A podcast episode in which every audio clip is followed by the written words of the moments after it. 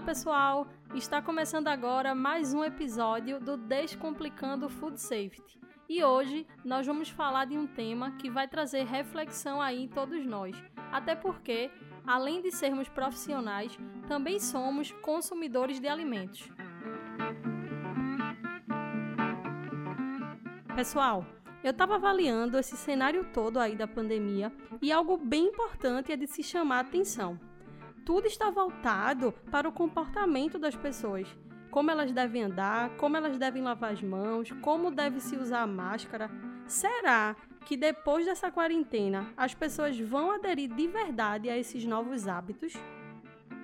Porque assim, dentro do ambiente de alimentação, do mundo aí do food safety, as questões de boas práticas, ela já é uma realidade muitas atitudes que colocam em risco aí a segurança do alimento parte do consumidor.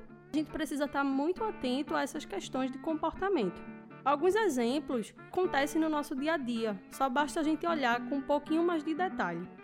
Sabe quando você vai no supermercado e vê carne, manteiga ou iogurte espalhado nas prateleiras de outros alimentos, até junto de produto de limpeza?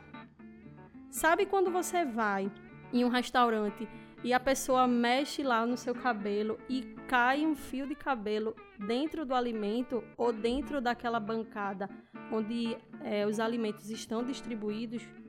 Tudo isso atinge a questão da segurança dos alimentos e é proveniente do comportamento das pessoas. Tem outra questão também que são as atitudes que a gente tem dentro de casa. Já temos dados de pesquisas que mostram que a maioria dos casos de doenças que são transmitidas por alimentos acontece dentro de casa. Então as pessoas quando chegam lá na rede médica consegue se fazer o filtro e identificar que a pessoa ficou doente porque consumiu um alimento contaminado dentro de casa. E essa e esse problema vem justamente porque a pessoa acredita que tudo que ela faz dentro de casa, ela faz de forma segura. As nossas atitudes como consumidores precisam ser revistas e o conhecimento que estamos tendo sobre higiene, sobre cuidados, devem continuar não só por conta da pandemia, né? E sim porque bons hábitos previnem muitos outros tipos de doenças.